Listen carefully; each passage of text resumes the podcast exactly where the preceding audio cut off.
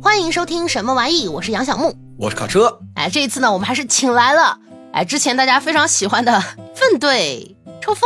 欢迎欢迎。我是相望的朋友社长的父亲，哎，恶心。嗨， 行吧，哎，我跟你说，这个节目可能没有那么多人知道。嗯，没事儿，来吧。那这次呢，我们要跟小伙伴们聊的呢，就是呃一个小绘本儿。名字呢叫做《寻找自己名字的猫哎，我没看过啊，我就是纯来凑数的。那你就顺便听听呗，就是因为宠物这个事儿，其实我们都知道，它其实讲的就是一个呃小猫最终被收养的故事。我看看我那个读书人有没有叫寻找？》，名字。没有，我就是打字慢，我不是脑子不行。哦哦哦哦， 我我的意思就重复一下，怕你忘。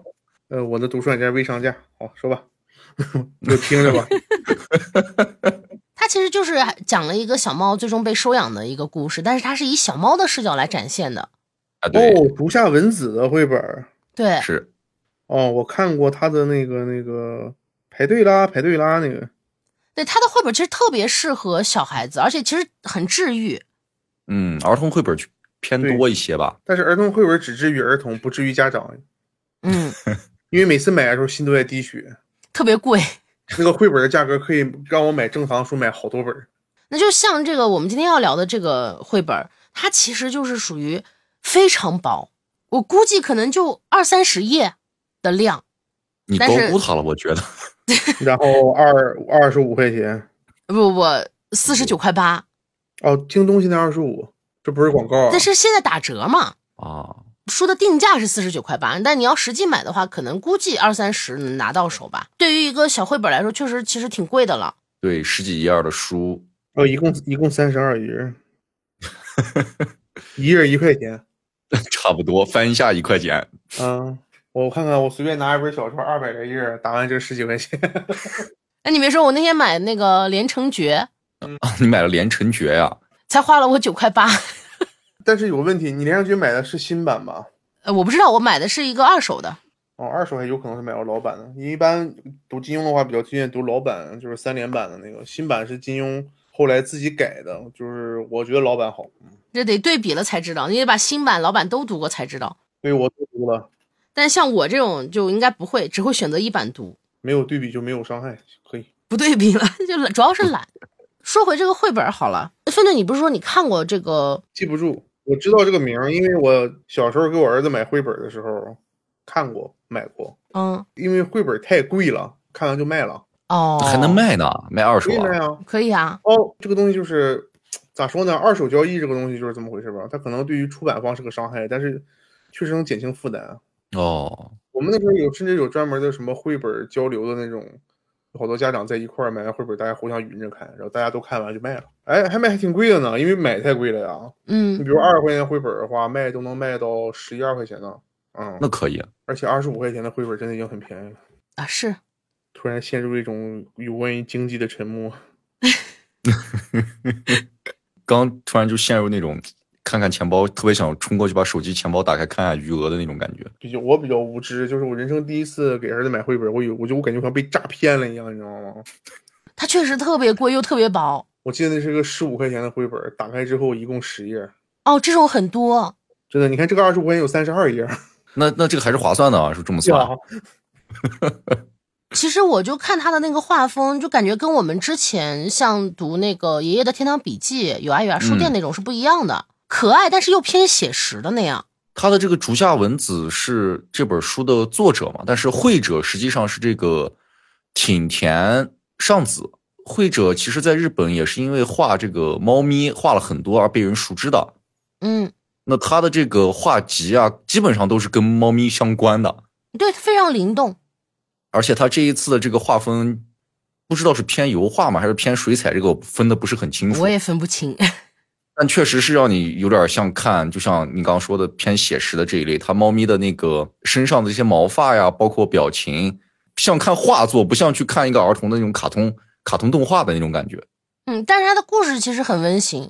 嗯、对我虽然没有看过这本书，但是我在刚刚找封面的时候，我以为感觉像是摄影作品，就尤其它那个封面那个猫头，哦，就是挺写实的，对吧？对但是里面反而没有外面那么写实。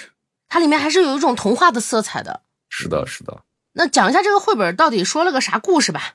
这个绘本的主角是一个猫咪，那它是一个没有名字的猫。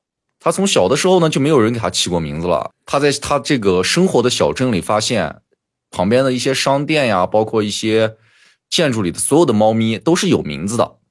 那它自己也非常想拥有它自己的名字。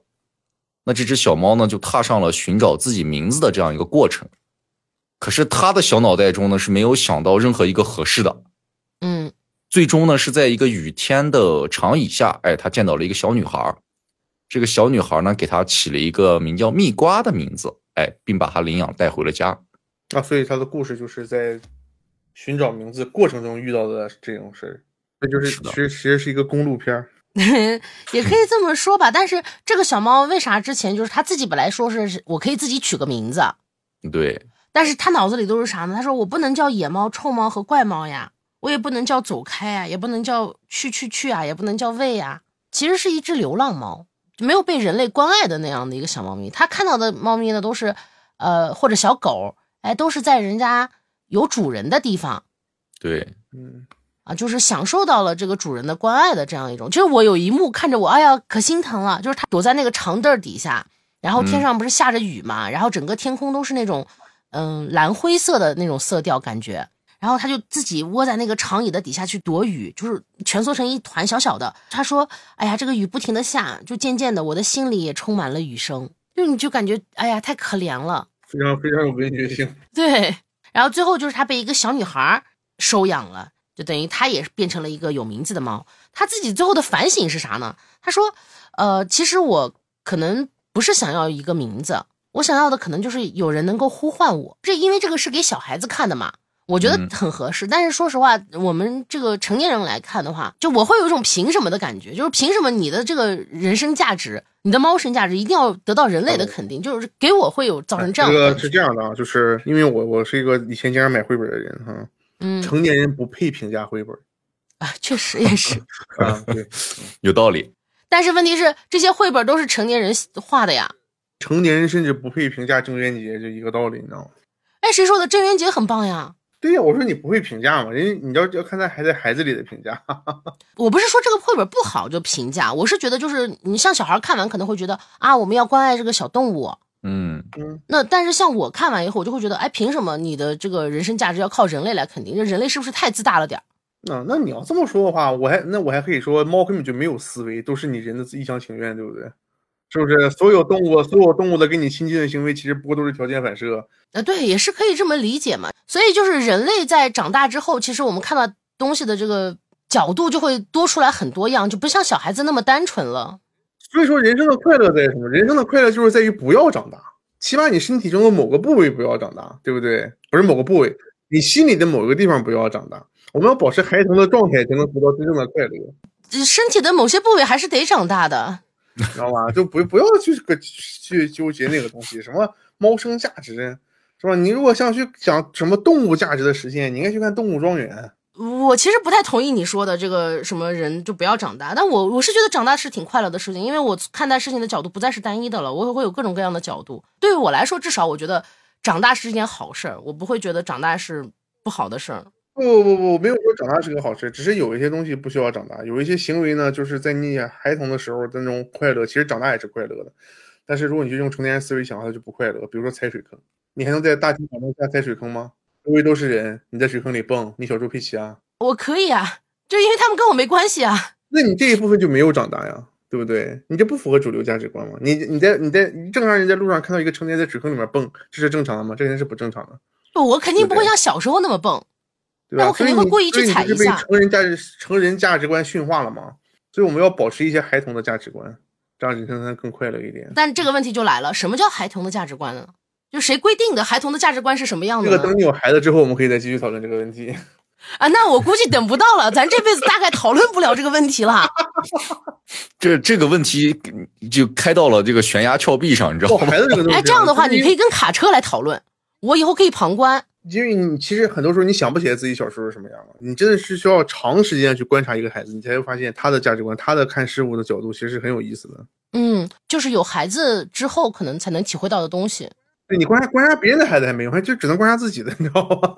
就当然这个分人，你知道吗？因为我可能不喜欢孩子，因为我这个人不喜欢孩子，我只喜欢我儿子，我不喜欢其他任何孩子。我我本身是个不喜欢小孩的人，就我我不知道这个东西能不能说，你知道吗？别人的孩子可能玩一天两天还行，时间长了我就不行了。就是你不会跟一个其他人的孩子长久的相我们处，不用对他的人生负责嘛，所以没有这些嗯严肃的观察。就作为一个家长，可能角度就会不一样了。对，而且孩子在你身边这么长的时间，这个状态是完全不一样的。就我们经常会观察到孩子有一些行为，就是说你一开始会觉得这个行为特别愚蠢，嗯然后当你仔细去想的时候，你就会发现哦，还是孩子好，因为只有在他这个年龄做这种事情才是非常合理且快乐的。而我们如果做这个事情，其实不一定不想做，只是觉得他愚蠢，所以不做。比如说踩水坑，你在骂我，比如说那个玩一些非常愚蠢的角色扮演。我们小时候天马流星拳，妈一帮人是吧？谁当星矢，谁当一辉一。我现在玩游戏也会喊一句“美少女战士变身”，越冷静威力。所以你快乐，人生的人生的快乐，人生的痛苦就是在于明明长大了，但却不想长大；人生的快乐就是长大了，但是没有长大嘛。他处处骂我，对吧？卡车， 我明明是在夸你啊，你你听出来了没？我啥也不知道，我明明是在夸你啊。啊，等我有了孩子，我跟你决斗。我跟你说，人都是人都是被迫长大的，那可太人难你了。你你没有结婚，你知道吗？就是有有的时候我有个观点是什么呢？就是我不是说我后悔结婚这个事，我也不后悔，我也不后悔有孩子，但是我是被迫了成为一个丈夫和被迫成为了一个父亲，你懂这个意思吗？你的人生会经历很多事情，让你被迫的长大，不是我不想负这个责任，而是只出了这个事情之后你就长大了。哦，你的身份越多，你的、嗯你的你的你长大的就越多，然后是吧？你你你你要是一负担的个我是一个就越丈夫多了，是一个父亲了，就越来越多关于孩子的东西就失去了嘛。所以你的孩子角很色也宝变得更多了一些。对，所以角色越多越角色越多，人越老，人越人人人越人越累，你知道吗？就是所以孩子很快乐，就有时候看孩子的绘本的时候，我就是深刻的觉得不要想那么多，就是只接受这个最直接的、最简单的这种快乐是他们的特权，我们不不不不不太拥有。哎，你说到这个，你知道这个绘本它整个给我啥感觉吗？它是全程以那个小猫的视角，就是你看人是看不到脸的，嗯。它全身哦只有对那个猫的视角，它是很矮的那种，所以你就感觉好像你是跟这个小猫一起在经历这一些，在寻找一个它的名字，是这样的一个感觉。它有一种给你身为猫咪的那种代入感，它所有的视角都是偏低的，就贴近地面的那种感觉。那还蛮好，我就是它因为这个说的，其实还是最后它得到了人类的一个关注，然后成为了一个宠物嘛。啊，是啊，我之前呃有看过一个故事，就它讲的不是猫，它讲的是个猪，嗯它是一个真实发生的故事。哪一年我忘了，就是一个呃美国有一个飓风就带来的一个自然灾害，然后那个整个地区后来就被淹了，嗯很多房子等于就是被淹水呀、什么的，大家都在撤离嘛。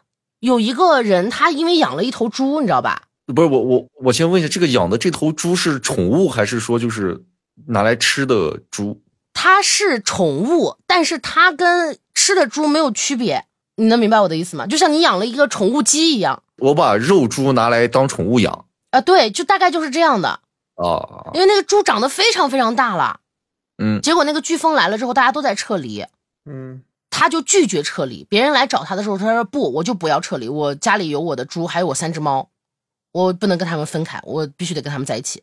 直到最后，然后有一个民间的组织就说我们帮你来救这只猪。他本来到最后都绝望了，因为马上就要这个猪就要没吃的了。但猪是杂食动物，饿极可以吃人的。这个我我们倒不清楚，因为它确实是杂食，如果一个死人躺在那儿，肯定会吃掉。嗯，但是他就看不了这个猪饿死，你知道吧？他活着呢，这个猪肯定没办法吃他。这呃个这个故事最后是不是他们为了庆祝事把猪吃了？没有，他就最哦后就是给那个嗯当地的那个就是救援的人说说，嗯我这个猪我不能看到它，我不能亲眼看见它饿死，就请求别人来射杀这只猪，因为他那时候啊已经跟这个猪就困在那个即将没有食物还有脏水的那个地方，已经困了非常非常多天了，十几二十天可能。嗯说完这个事儿，他就接到了那个电话，就说有有一个组织愿意提供这个帮助，来救这只猪，他就高兴了呀。然后他们就把这个猪最后给救出去，然后他才安全的撤离走。在这种危险的境地下生活了十几二十天，是非常非常容易死亡的。他不管怎么样，他就不想丢下自己的宠物。他这个这个猪对于他来说就是像家人一样的。所谓的那个射杀，其实就是跟我们现在可能看到宠物没有办法救治了，实行了安乐死是一样的这个情况。嗯，然后就因为这个事情，影响了当时的那个法案的一个建立，就是他们建立了一个就是动物在灾后的救助的法案，以前是没有的。哦，就这个故事把我看哭了，当时。啊啊！我毫无波动。不，因为我讲可能你们感受不到，这个就就嗯还是你要去看他的采访，然后看他整个事情的还原，你才能知道他有多么的，就是为了这只猪，他做了多么大的努力。啊，人都是有情感寄托的嘛，很正常。嗯我有点好奇的点是，如果说他联系不到外面的人，那最后是猪吃了他，还是他吃了猪？最后猪会被射杀，不是，如果他意思是如果没我有说他啊这个事儿的话，就是他联系不到外界的人，就他们就在那间房子里，也逃不掉。那最后是猪吃了他，还是他吃了猪？我反而对这件事儿很好奇。这就是你的思想实验了。那我觉得应该是猪吃了他，因为他到时候可能没有能力杀掉那只猪。嗯，也有可能，毕竟那个猪哎，人家刚那说个地很方大有嘛。枪的，你一看，你一看你就没有杀过猪，有枪不代表你就能杀得了猪，为啥呢？因为猪这东西你要捅对地方，你要捅到心脏，你只是打到皮的话，它挣脱的那个力量非常大，能把你连人带枪一块儿撞上去都可以。因为那个小时候我们那个村子里面杀猪，就有那个猪没杀好，然后猪把那个绳挣开了跑了。哦，嗯非怪常吓非常人的，我天！这种大型的这种牲畜，不是说你有枪就能杀的，你有火箭筒都不一定能杀得了的。火箭筒应该肯定可以，你你近距离啊，这近对吧距啊离自那就杀是自我毁灭你了 你一。下没有解决掉它的话，它就会，它就它就有能力解决掉你。但我其实真的当时看这个故事的时候，我是看哭了的，就是因为，哎呀，你就觉得他特别的艰辛，包括他最后做那个射杀的那个决定的时候，嗯，我就我其实能感受到他内心的痛苦，因为之前我们家猫病的时候，我也是这样的，你就带到医院去，然后医生说，哎呀，这个可能救不了，但你就不愿意放弃嘛，就一直在救治。那过了一个多星期，哎，你就发现它好了，那你就安心了。所以我所以我不养宠物。就它的那种羁绊性是，哎呀，好像很难去描述。你说它是家人吧，好像也不算；但你说它不是家人吧，但是那个感情在那里，它有的时候比家人还要亲密。因为我就我我就是属于那种情感比较丰富的人，所以我一般是尽可能的拒绝，因为就离开的这种创伤，其实 是你知道吗？就是已因为已经被迫成为丈夫和父亲了，就不要再被迫成为宠物的主人了。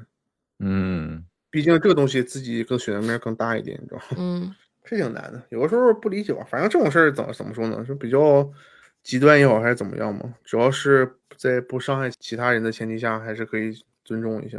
你像养宠物的话，有的人有的事情我是无法尊重的，比如比如说我们这块儿前些年有一个人，就他就收养流浪狗，啊，你当然可以收养流浪狗，我甚至都愿意给你捐钱，但是你不能把流浪狗养在居民区的小区里面的住宅里吧？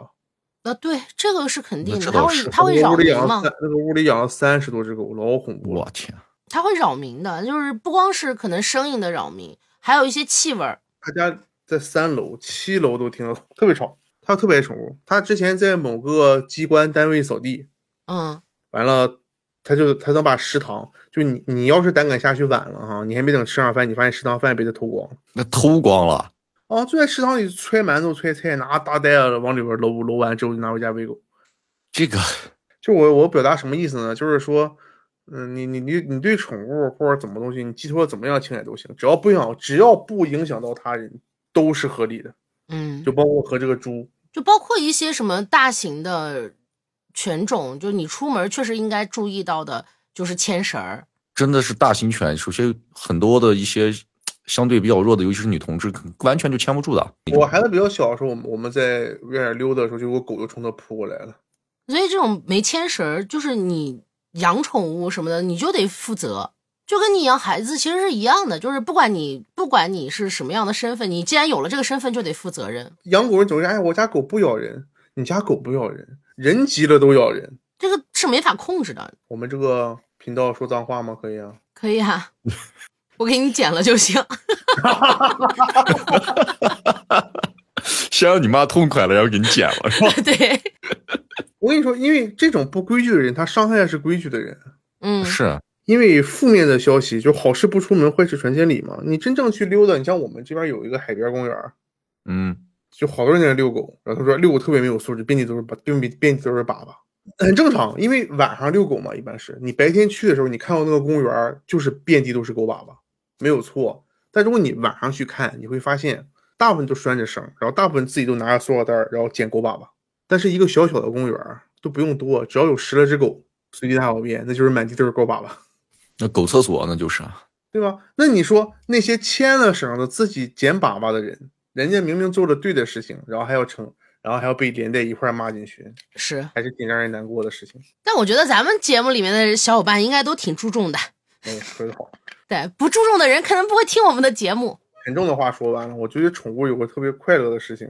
嗯，我朋友家以前养的松狮，那个很憨的狗。他为了那个松狮买了个小电动车，为了松狮买小电动车，为啥？等会儿等会儿，哦因为为那了个松松狮随时就会不想走路，哦，他 又拉不遛着动是遛吧？着就原地动，就是你怎么拽它也不动，你踹它啊嗯踢它打它都没有用，它就骑着小车嘛，然后拴，然后绳拴在车把上，然后狗往前走，骑着跟跟着，等狗不想走了，它就把那个狗抱车上，然后骑车 回家，最后这种发展到他骑着车拉着狗出去溜一圈儿再回家。 对，他们 家那狗个是完全不走，那是个吗？狗每一次一出门就蹲在小，就是蹲在踏板上，就瞅着它走啊。哎，他这个还挺有意思的。他心想爷爷都坐上来了，咋还不哎开车我？不知道这个所有松狮都那样，它那个松狮完全没有任何运动欲望，而且它每天都要出去，它就跟正常狗一样，就你必须遛我。遛我的方式就是你骑踏板，带 我走，就我就出去看看，我不想我走我。只想兜风 啊嗯，我只想兜每天风。定点跟所有狗一样，每天定点挠门。那他下那他下车上厕所它吗？那个狗甚至拉屎都都都在家里拉，哦，那训哦那应该训练的很好。对，就是它都不下车，你懂吗？ 它就可能就只有可能哎，偶尔说看到别的狗了下去走两步，然后打个招呼。打个招呼，它只有可能是它主动下车。就如果你把它抱下来，它自己就爬回去了。对，你看人家其实也是有自主理念的嗯，因为我就是想兜风儿，我就不想走 他就在路。我刚刚说那个滨海公园晚上遛狗，他说我每天就是骑车带着去，然后说什么陛下溜达吧， 不溜达回去了， 啥就回。他可是找到一个呃免费车夫了，觉得真爽。哎是吧呦，笑死我了！哎，我还以为狗都会挺想出出门的呢。我觉得随主人，因为我上大学的时候我租了个房子，然后那个房子那个金毛就是个宅狗，还有宅的金毛了呀？也就是它每天出门要主人拿绳子硬拽给它拽出去，哦，它不愿意出门。它不愿意出门，但是它也不它不会在它不会正常拉屎，它就必须，所以它必须得给它拽上去让它拉粑粑。 哦，对，每 天都看，我看那个小姑娘都挺痛苦的，拽那个狗往呀哇薅薅那个狗。社恐。因为我感觉金毛的那个运动量应该要求挺大的，因为它那个狗，反正我估计随主人还是怎么样吧，它就能做到，真的就是不行主人也宅。主人宅不宅不知道，因为那当时都是学生在外面租房嘛，然后上学的嘛，那狗一天就出去一次，上厕所嘛，还是被拽下去的。那要是不拽它出去，它就 不上厕所了。随地大那小憋便。不住就拉家里了呀。对啊，你比如说它那个狗有一次坏肚子，老恐怖了，我操！哎呦，我感觉要是别的狗的话，它可能会有那个意识，想拉屎会不会挠门？我不是我不清楚，我我因为我没养过狗。呃，会，假设一个狗，假设一个狗坏肚子，它会不会挠门要出去？对，那个狗不会，那个狗就是在家里随便拉。哦，坏肚子可能不一定会，因为它难受，它可能只想趴着。有那个狗就在家里随便拉，老恐怖了。那那那家里得多味儿啊！我天，收拾起来得麻烦死了。哎，节目开始之前啊，我们在那儿闲聊，然后粪队说他最近也看了一个绘本儿，那给我们讲讲呗。哦，我后来看了一下，我觉得有两个问题，一个不是最近，一个是好像是两三年前了，然后一个是那个应该算漫画，买都是画儿，对，都讲差讲不呗。多。就是我还反复给别人推荐过，叫做《芬兰人的噩梦》。芬兰人的噩梦，那意思好像就是说，就芬兰人比较社恐，可能啊北欧国家人就比较冷淡，你知道吗？嗯，跟跟那狗一样不想出门儿哎，北欧国家人比较确实比较冷淡，因为我之前我有同学在北欧国家，不是芬兰，他在瑞典。啊。他在瑞典，就是说他就发现瑞典人的同学啊或者老师都特别冷淡，然后也不是人不好，你想让他帮你干点啥他都都行，但他就是不会主动找你，然后甚至在街上的话，甚至他会发现，就是他跟他一个关系挺好的老师，你知道吗？嗯，就他们在街上遇上的时候，如果在跑步的话，他老师会绕过他走，刻意的嘛会，假装没有看见，改变路线，然后绕开他，你知道吗？就是完全不想见面那种。就属于全是 I 人的那种。就是北欧可能这样吧，然后芬兰人的对噩确梦实就，然后芬兰人的噩梦这个漫画里面全是这玩意儿。哎，我印象里就是因为这个书我没看过，但是我嗯知道，我印象里它的封面好像是那种画风很潦草的那种画风，对哦是对吧对？对对对对对对哦，我真的就整个一本书里面全是这种，而且因为我也是个比较社恐的人，然后就会有特别有共鸣。比如说，就特别神奇，我也干过的事儿，就是你拦错了车，却不好意思不上车。怎么解释？什么叫拦错了车？不好意思，不上车。就是我比他强一点儿，在欧洲这种人少的国家，公交车你需要伸手招手拦他。哦，哦，就比如说你本来想去吃火锅，然后你拦了个车，这个车你拦错了，他不到吃火锅的地方，他到电影院，但你已经伸手拦了，你又不好意思，他停了，你告诉他对不起，我拦错了，就只所以就只能上车，哦，然后就去看电影了。就不会会在会在其呃其他的一个地方下车，然后再坐回去，再换个车再坐走。哦啊，因为我干过这种事情，我上错我是上错车，不太好意思下车以前。哦，这个确实就我上错公交车了，我就不太好再下车。还有个非常精彩的事，就是当你在户外第二次遇到一个人的时候，就特别的恐怖。就不知道自己该不该打招呼。但一般来说不会不会出现这种情况，你知道吗？就是打个比方，比如说我在我在商场一楼碰上一个朋友，然后哎呀，嗯就是第一次见面还挺好，还能打个招呼，然后嗯，然后吃饭的时候又遇着了，说啥呀？又是你，然后吃完饭之后，电影院又遇上了。你咋还在这儿？有场景也就算了，要是没有场景呢，我就是在一楼大厅遇着你一下，哎，你哎来逛街啊，哎逛街逛街逛街，吃了吗？吃了吃了吃了吃了，然后你在二楼的大厅又看上他了，咋办？你再打个招呼， 对，就就打不打招呼，怎么说话就很痛苦。就他《芬兰人噩梦》里面就全是这种这个特别好玩的这种事儿。就感觉特别尴尬的抠脚的这种事儿对，然后他就什么事儿就是特别特别的那个噩梦嘛，就比如说你结完账买完东西，然后发现少买一样，你还不得不回去再买，这事就是芬兰人的噩梦。他就不买了。对他要么就不买嘛，要不还要不得不回去呢？不可以不买就不叫噩梦了，必须得买呢。哦，就很尴尬，又回去再买一趟。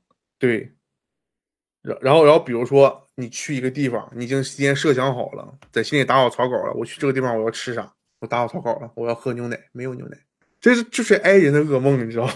你前面说那个多次碰到的时候啊，嗯，我说我没有这种烦恼是为啥？你知道吗？因为我眼睛不好，你看到了也跟没看到一样。不是我就看不到。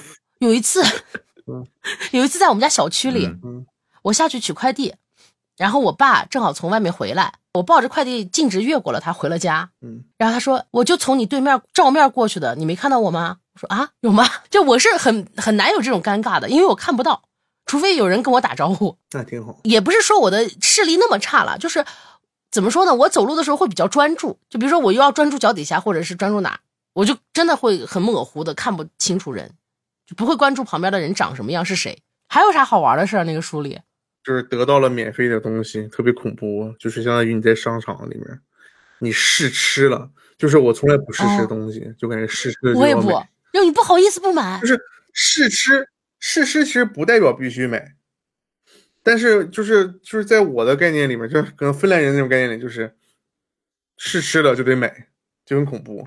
就当你那别人给你个免费的试用装的时候，你就感觉你必我必须要去买一个这个东西。我没有那么夸，我我倒也没有那么夸张，但是我没试这种吃感不觉行。我如果别人发我一个免费的纸巾，我倒不会觉得我非得买这个纸巾。但是如嗯果就是试吃的话，就不太行。哎，我会直接拒绝。比如我在菜市场，我说这个橘子甜吗？他啪拿个橘子切两半儿给我一半儿，你尝尝。多好，那但是他吃了以后，他觉得不甜，那他买不买？就分队可能就会买。不买啊？买啊，我一定会买。我要么就哦不吃，只要我吃了，它多难吃我都会买。我是那种，比如说超市有那种试吃，我看到了，他给我了，我吃了，我要觉得好吃，我过一会儿会转回来再找他要一个。 我觉得我买了也吃不完那一大袋儿。嗯，我会买。我我我我有时是这样的，就是如果我对这个柜台的试吃特别感兴趣的话，我会买一样其他的东西。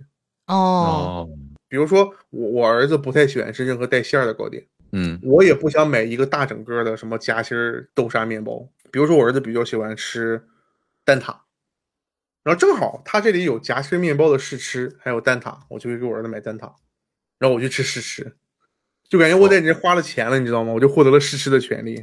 哦，实际上你可以直接吃嘛，你吃完你挨个吃一遍不买他也不能说你啥。啊是，对，但是我是一定要是我得在这里花把把先花点钱，就感觉获得了试吃的权利，嘎嘎得吃，就不能免费获得什么东西。那这个确实还是蛮蛮有共鸣的，因我为有次给商，我有次给我有次给商场打电话，商场都懵了。嗯，因为我有一次去一个商场，我出来的时候没有没有收我停车费，然后呢？我给上啊海客服、我给上海客服打电话，上海说我也不知道这事儿归啥归啊，我给你问问啊，我给你回过去。商场意思没收就没收呗，对啊，没收就没收 呗。商场的客服很直接，没关系啊，没收就没收呗。他问我就是闸机开了给你放上去，我说对呀、而且我的费用点上写着零啊，但我停了三个小时啊，没收费啊。嗯，他说那我给你问回过去吧，过会儿有个什么停车那边官员说啊啊那个什么你车票多少啊啊？我查一下，我们商场第一次免费哦，啊它。有这个福利是吧？对，然后我就问了一下，我说有人问过这个问题，他说从来没有人问过这个问题， 你是第一个，再给你免费一次吗没？有人会问为什么没有收钱。 哎，但是我觉得你这个还挺绝的。就如果是我，我可能不会去打电话，就我不好意思打电话去问。那我会想，如果这个商场正常收费的话，会不会因为我没有缴钱，然后对具体的责任人造成什么损失？哦，但他那个上面不是写了零元吗？对呀、那为啥是零元呀、得有个理由，对不 对？他必须他必他须们在小那程个序里没有写第一次免费，对他得，如果他在停车场那个牌子上立个大牌子，比如说你第一次来的车辆免费，有个牌子你也就心安那理我得了。谁管你啊？我会害怕打电话去询问这个问题，我也害怕，但是不搞清楚这个事儿更严重，对我来说。就是更在嗯意这个事情。我我这个人是一个活得比较矛盾的人，就是我特别在意怕伤害别人，但是我特别喜欢伤害别人，你这个无法避免。就是我特别害怕，就是我每次在直播间骂完人都非常后悔那比如说，你看你刚才一直在伤害 我，啊，没有感觉到无所不不算啊。你要反思。你像有的时候我在直播间骂人，骂完之后我就比较后悔，我不是觉得我骂的不对，我是怕骂骂了对他造成什么伤害。我觉得我骂他是对的，但是我又怕对他造成伤害，你知道吗？就人本来就是很矛盾的，我觉得这个正常。对，所以我我是我后来就是一直就是跟自己说，可能是我天纵奇才，你知道吗？天选之子跟一般人不太一样，反正我哦，任何怪异的地方都可以这么解释。嗯，可以这么理解。这么想没自毛从这病么，想之后，人活得快乐多了。我跟你 说，总得有点不一样的体验。是的你看，就像我和卡车，我其实卡车也挺，我们就所说所谓的 i 人吧。啊，呃，我和卡车前两天去看了一个话剧，嗯，是那种沉浸式话剧，就是会找人上去一起参演的那种。哦呦，然后跟你互动什么的，就是很可怕。哎呦，我说我没看过沉浸式话剧，然后卡车说我也没看过，我说咱俩尝试一下吧。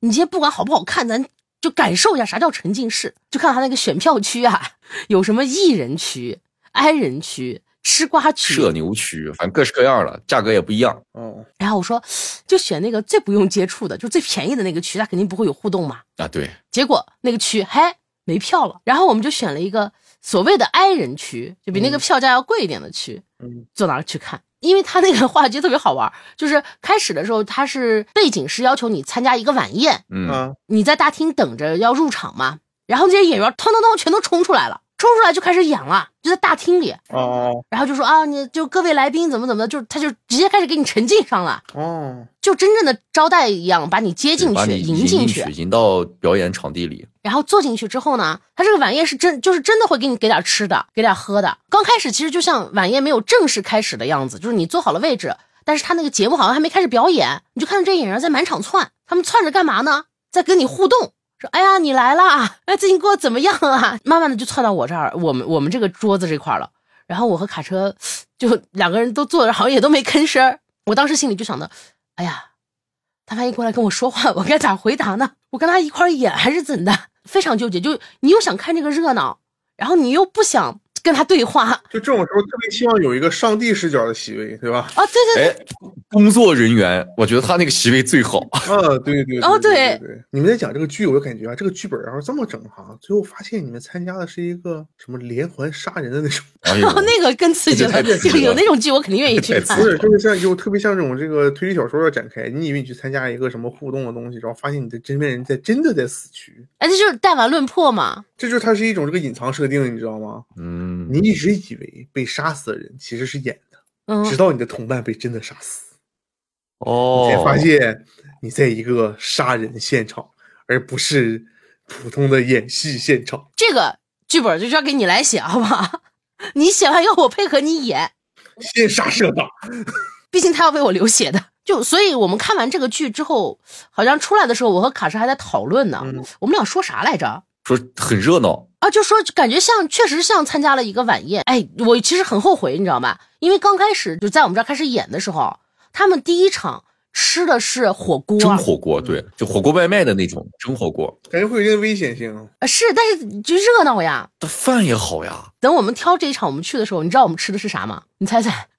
川菜，呵，不是， 我们吃的是 自热火锅哎。呦，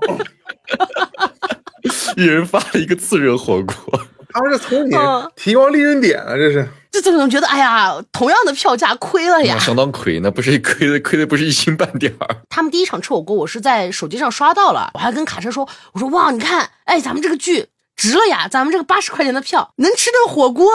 但我当时有疑惑，你知道吧？我就有顾虑，我那个顾虑是啥呢？我就说，哎呀，我这个火锅要是跟别人一块儿吃，我因为他那个桌子是对面对面的对一个大长桌那对种，面应该是他们第一场应该也是四个人一个锅，不认识，不对，你不认识，我这该不该吃呢？那他们身上会不会有什么？会不会感冒了传染给我呢？嗯对，所以自热火锅我嘛，会有顾虑。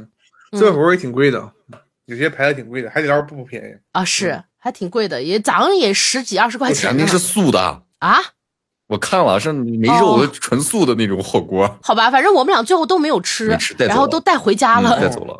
但我们出来吃了一个蒸火锅，不甘不心 甘。心，对，不甘心，总得再吃一顿。我突然感觉聊到好像碰到很多这种生活中的尴比较尴尬的事情，我都想都不敢想。如果要让我去跟演员互动的话，哎，我也不敢想。但是你知道那一场他们互动的可好了因，嗯为我我有个问题，就是因为因为我觉得就是你在东北啊，内向等于犯罪，你知道吗？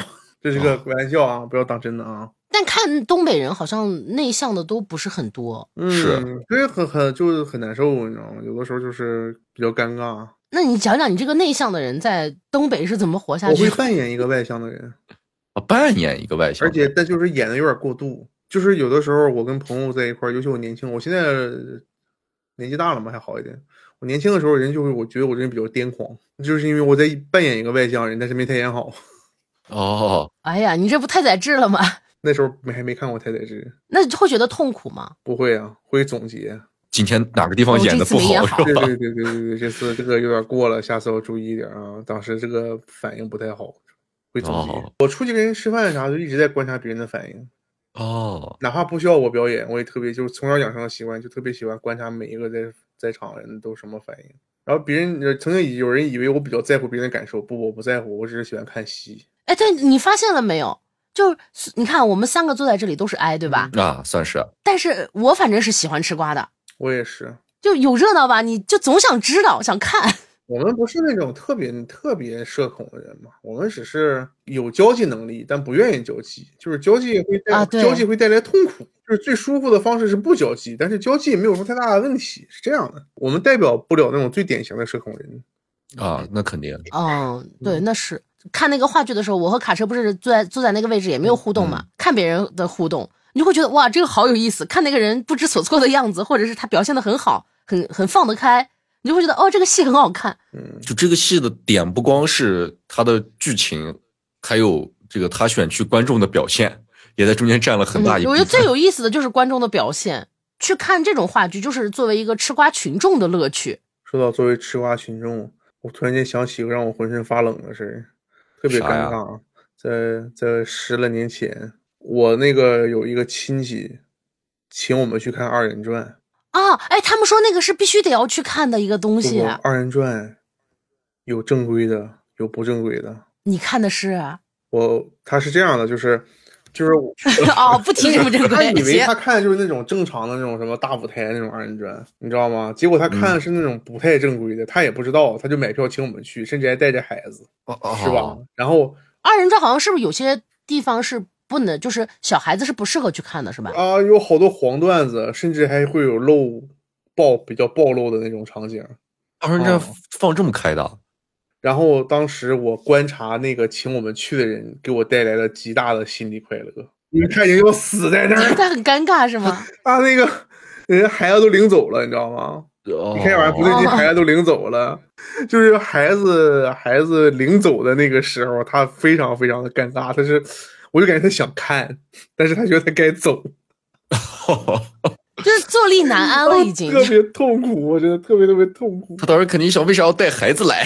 不是他可能就没有想到他，他没有想到买的这一那种场是这样的你知道吗？他觉得就是正常的二人转，哦，但是我想知道好看吗？你觉得？因为都走了，你看我完我啥后面感也啥没感觉我觉得挺低俗的，但是挺有意思的。我就其实特别想去看因为，我觉得黄色笑话是这样的，就就是这个东西你得有意思，就太尬了就没有意思了。啊，尬的那就不算笑太话尬就是了嘛。万一什么摸一下这个那个那种，就是纯纯那个性骚扰似的，就没真的啊，没有那就没意思了。然后如果有一些比较巧妙的黄色笑话的话，可能虽然政治不正确，但是还是有有还是比较好笑的。他们说二人转里面会表演好多好多的绝活，哇，太牛逼了！我我我，你你把我的这个你又好奇心都勾起来了。我跟你说，去看二人太牛逼了！我操，这炫啤酒，我人生第一次胃疼，就是看人炫啤酒。我们几个朋友想模仿一下，炫啤酒，对，然后他们说是那个有技巧的，他是直接插到喉咙里面灌进灌到胃里的，不然你就正常喝不了那么快嘛。然后我真的，我好像成功了一下，然后咳嗽了能有十来分钟，然后第二天起来胃疼，他是把那个酒瓶儿炫一下。直接里面怼变嘴成个里。漩涡，怼到嗓子，哗就倒进去那种，真的很牛逼。啊哦，怪不得啤酒瓶是这么设计的呢，啊原来是为了这嗯你。觉得你看一场就是那种像那种什么沈阳那种东方斯卡拉那种的，那好像也不叫二人转，那叫演绎啊那种的。那真的嗯那个啤酒，哎不对，东方斯卡拉跟二人转还不是一种东西。我们扯到别的东西上，反正就是东北东北东东北文艺嘛，对吧？很嗯牛逼，很牛逼。你什么大哥什么打赏了，完了才给大哥炫啤酒，我那一晚上我是二二十二三十瓶这啤这酒，大哥咋打赏呀给？钱是吗？给钱呀、现在哦，现直在接都可以直接现赛场博给。赛博打赏了，以前可以叫服务员儿或者买花儿什么那种的，就是我送这个跟现在支付打赏一样，就是就是我送他就比如一一枝花五十块钱，我送他两枝花，啪一百块钱，我说感谢我大哥， 这是演绎啊，这个不是二人转啊，这是演绎。东北文艺这俩就有的时候就容易讲讲就讲到一块儿去，哎，我真觉得他们特别狠，就是不管你刚才说的这种表演形式还是二人转，我觉得都挺你看狠。二人转那种绝活儿，从凳子上往下翻，你看那个小品都是搂着来的。你看那个小品，不是看有什么翻吗？那都算啥？那都多少层？五六层那个凳子，啪一个后空翻。硬往下跳呀？人不是说我拍地上我疼啊，人是能站住啊。五六个凳子扎一块儿，就老高老高了，你知道吗？啪一个后空翻落地，啪就站在那儿了，这不纯杂技团吗？可牛逼了！啊而且没有保护，没有什么钢丝儿那种东西。啊我天，就我听说啊，还有好多的这个表演是没有办法在荧幕上显显现的，就不是黄段的那种啊，就是他没有办法在荧幕上显现，因为有一些特别厉害嚼玻璃碴子，哦，嚼啤酒瓶儿这种，嗯，酒要是啤酒瓶子啊，玻璃碴子吗？啤啤酒瓶有点厚了，可能比白酒瓶了吧，我忘了，小时候看的，这咋做到的？好像就讲到演绎那边了，你知道吧？我感我就感觉我二人转和演绎，我我有点分不太清楚，你知道吗？二人转是是这种戏曲啊，我们说的演绎是那个东方斯卡拉那种，不太一样。就是所谓的二人转，它其实就是严格来说就是你像一种戏剧、戏曲，但是你演的话，你不可能从头唱戏唱到尾儿，它跟京剧还不一样。嗯所以他在戏曲中间会有一些电话呀，有一些模仿秀，哦，就谁模仿谁说话啊那种，什么模仿刘德华、啊模仿这个那个的，然后还有一些绝活，类似于杂技的那种绝活，还有顶缸的，就是这些绝活呀，不取决于二人转里应该有什么绝活，就取决于他们会啥。那炫啤酒，我操，一下炫两瓶儿炫两瓶儿啊！啊，炫两瓶儿都有，我天，就是两瓶儿炫完了之后，叭再来两瓶儿，一口气儿炫炫七八瓶儿、十瓶儿，我都不知道肚子怎么装进去的。不胀吗？啊，他其实也是半炫半盗啊，有技巧的，撒一地呢。那完了，好奇了，我真想去看看。是嗯吧？啊咱们到时候安排一个，那嗯可以看看。你去沈阳刘老根大舞台，那个是不是最好看的？文的吧，嗯，那就是这水平挺高，嗯，哦，明白了。懂了，所以我还是觉得，就是说我们这边儿就是新疆的这个演艺事业呀，沙漠但凡最多的演出其实是民族歌舞剧的演出，像这种很很有乐趣的、很有乐子的，就是适合我们这种俗人看的，嗯接地气的，特别就是少。嗯就特别接地气儿的东西就没有。我还挺羡慕的，就是东北的小伙伴。其实二人转很多，你看赵本山的小品，它就是一种二人转的简化版的那个方式。其实上舞台，小沈阳啦，嗯，像他那些赵家班的都是二人转演员嘛。之前我们节目里聊的那个《雀刀门传奇》啊对啊哎，聊那个不找我啊？咱们就是那次节目聊的呀，你忘了？啊，是吗？哦就说那个好看吗？不是说哦，对对对，看完了吗？捉住那只发情的猫嘛哦，看完了呀。我现在已经没有下饭剧了咱现在已经越聊越聊越聊越越偏了。这期不是猫吗？啊。这期咱们只是聊一个，因为绘本它其实也没什么讲的很多的东西。大家爱护小动物是吧？我觉得它不用养小动物，我觉得它这个绘本是自我价值的实现。寻找幸福的过程我，想要有一个名字，我想要有一个什么人呼唤我，然后我就得到了一个名字，嗯，和呼唤我，人家多多美呀，对不对？你说他到时候整整个人给他起名叫狗蛋儿，我的妈呀，说不定它也挺美不的。在乎，他只是想要有人呼唤他。现在不符合童话的设定。那啊那肯定，没有一个公主叫狗蛋儿的， 那不好说，不好说。 有说不定这有你来，你给我举个例子你 等着 然后有一个公主，那个什么那个达拉崩巴那个，啊，更棒啊！然后班尼贝蒂波谢多比鲁翁那个那个达拉崩巴那个公主叫什么什么苏瓦希拉松吧什么的什么谢什么，我怎么记得有谢字儿呢？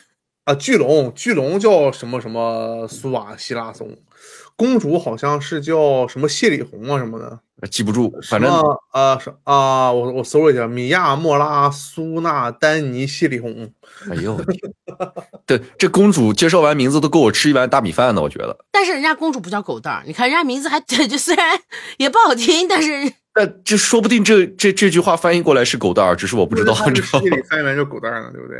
行，你们说的都勇士叫 对，啊狗剩，公主叫狗蛋儿，啊，那倒是挺配对。吧？然后巨龙叫猫，哎呀，这巨龙名字巨龙为啥叫猫呀？ 猫狗大战嘛，好吗？那不能猫鼠大战吗？巨龙这叫玩意儿汤就姆不。讲理。我记得我小时候看猫狗大战的时候，就是我就我喜欢猫，你知道吗？嗯，嗯猫狗大战第一部猫是反派，凭啥 嘞？我当时也愤愤不凭平什，么？凭什么？然后我就爱上了反派。 这二代的反派好像也是个猫，二代我就没看了，我第一部看着完了我生气，而且猫片儿真的比较少，狗片儿多。忠犬八公，然后神嗯犬巴迪什么的，那个幺零幺，忠遥遥狗公犬，嗯，嗯，就那种的。啊，还有一个牧羊猪呢，那个动画片儿，呃它是真的小猪拍的，可好看了。完了，那个那个忠犬八公不是还拍了什么美国版、日本版，还有那个中国版吗？啊，哎，中国版的我没看，卡车你没看了有，我也吗？没看。我本来想看，但是因为他这个故事其实，他这个故事原型就是假故事这个东西啊，它脱离现实之后啊，就是你感受不到它脱离现实，它才有意思。结果我就看了一个博主，我本来想看的，我结果看有个博主说他看完了没有感觉，为什么呢？因为他就觉得流浪狗在中国的火车站两天就被弄死了。哦，不符合这个当地现嗯然实，后知下道吧面就说，下面就说，在美国，在日本其实也不符合。他说对，但是不符合，但我不知道啊，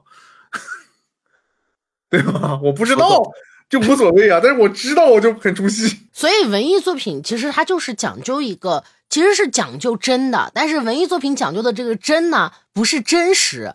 文艺作品讲究的这个真叫真实感，符合他的设定逻辑就可以，它如果不能给你提供这种真实感，你就会去觉得缺乏一些东西。就是不要推翻自己，推翻自己的逻辑。但《正犬八公》其实中国版我没看的主要原因就是我美国版哭的太严重了，当年我实在是不想再看一遍这个东西。哦，我看的也是美国版，我嗯第一次看也是也是美版的，有一个狗穿越的故事，你还记得吗？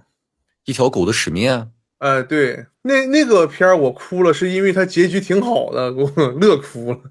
就很哦美，最后又嗯转回来它了是一个它是一个圆对，满的，其实特别的犯规，就是它本来是个其实是个挺喜剧的嘛，对它它有生活喜剧的乐，你结果它影子在它里不面是它就不是像那个重点八公一直在从三分之一的时间开始就开始拿到桶里，嗯啊，，它不是一只桶里，它就是其实是个喜剧，而且真的喜剧拍的还挺喜剧的，然后到突然到最后那一幕的时候就绷不住了，你知道吗？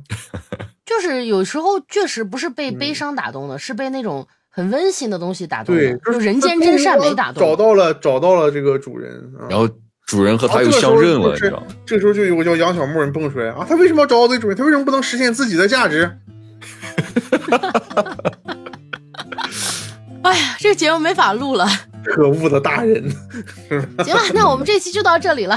如果再长的话，我不知道要被分队骂多长时间。没有，不知道他已经骂了我一整期了，嗯不敢，不敢，不敢，岂敢，我岂敢们！这这期节目录完，我马上就要开会了， 这个事情咱们开会的时候再 聊。明年，明年还去新疆呢！我的妈呀！那好吧，小伙伴们，挥挥啦。拜拜拜。拜，小伙伴们。